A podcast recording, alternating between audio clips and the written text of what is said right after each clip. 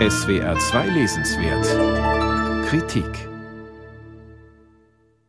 Zu Silvester 2015-2016 wird eine junge Frau von drei Tätern mit Migrationshintergrund beim Feiern am Kölner Dom brutal vergewaltigt. Ja, man erinnert sich an diese Silvesternacht. Den besonders schlimmen Vergewaltigungsfall aber hat Thor Kunkel für seinen Roman Im Garten der Eloy erfunden. Nach der Notbehandlung im Krankenhaus will die junge Frau zurück zur Familie nach Berlin und alles schnell vergessen. Und ihr Umfeld will das auch. Warum nur? Zum einen lebt die Familie abgeschottet in einem Berliner Bionade-Ghetto, einer Anlage mit zen-buddhistischem Park, Waldorfschule und Yogazentrum und möchte in dieser wohligen Blase bleiben. Zum anderen will die Vergewaltigte auf esoterisch verquere Art Heilung statt einer Anzeige. Und sagt ihr Name Ikea Eden nicht schon alles über sie? Schon an den Namen in diesem Roman wird deutlich, Torkunkel serviert hier eine brachiale Satire. Ikea Edens erwachsener Bruder heißt Atomfried. Er scheint eher aus mangelnder Intelligenz links zu sein. Mit Antifa-Aktionen lenkt er sich von seinem Schicksal als Dauerpraktikant ab. Mutter Rebecca wiederum doziert, der Tathergang in Köln ließe sich nicht ohne fremdenfeindlichen Beigeschmack schildern. Eine öffentliche Diskussion gefährde die tolerante Gesellschaft. Was man wissen muss, Rebecca ist, ihre Konstruktion, Chefin eines albanisch-islamischen Frauenvereins, erwartet dort dank eines linken Großspenders gerade eine fette Bonuszahlung und will ihre Pfründe nicht gefährden. Aber ihr Mann Harro, genannt Grünchen, empört sich. Grünchen ist Chef einer Agentur für ethische Werbung und will die Bevölkerung mit seinen ganz eigenen Mitteln aufrütteln. Er möchte schelmisch einen Keuschheitsgürtel für weibliche Hipster vermarkten.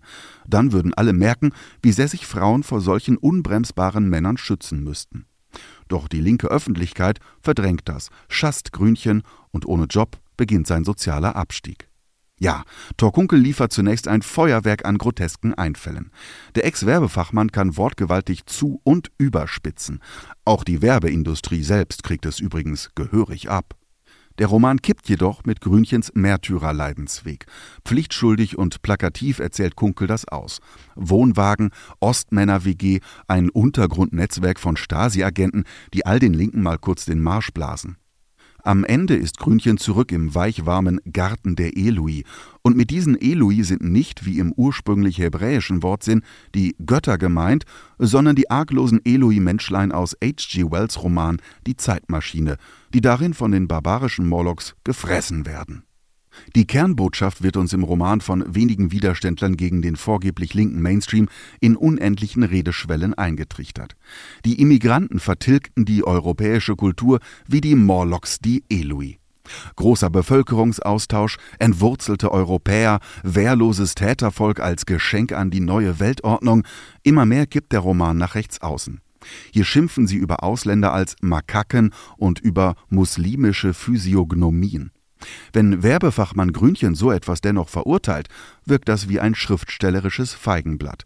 Kunkel nämlich dürfte kaum voll hinter Grünchen stehen, schließlich hat er selbst für die AfD Werbung gemacht. Nun muss sich die Literatur nicht moralinsauer jeglichen Extremismus in der Figurenrede verkneifen. Sie überzeugt aber auch nicht als platter Wahlkampf in notdürftiger Romanverkleidung. Was als wundervolle Milieusatire beginnt, gerät zu einer zynischen, passiv-aggressiven Abstiegs- und Rachefantasie. Während zum Beispiel Mitu Sanyals Identity jüngst die Auswüchse der Identitätspolitik sehr suffisant durchleuchtete, zeigt dieses Buch nur mit dem Finger auf die Heucheleien des linken Milieus. Die gibt es zweifelsohne, aber statt einer Analyse gibt es bei Kunkel zum Ende nur noch Polemik und derbe Flüche.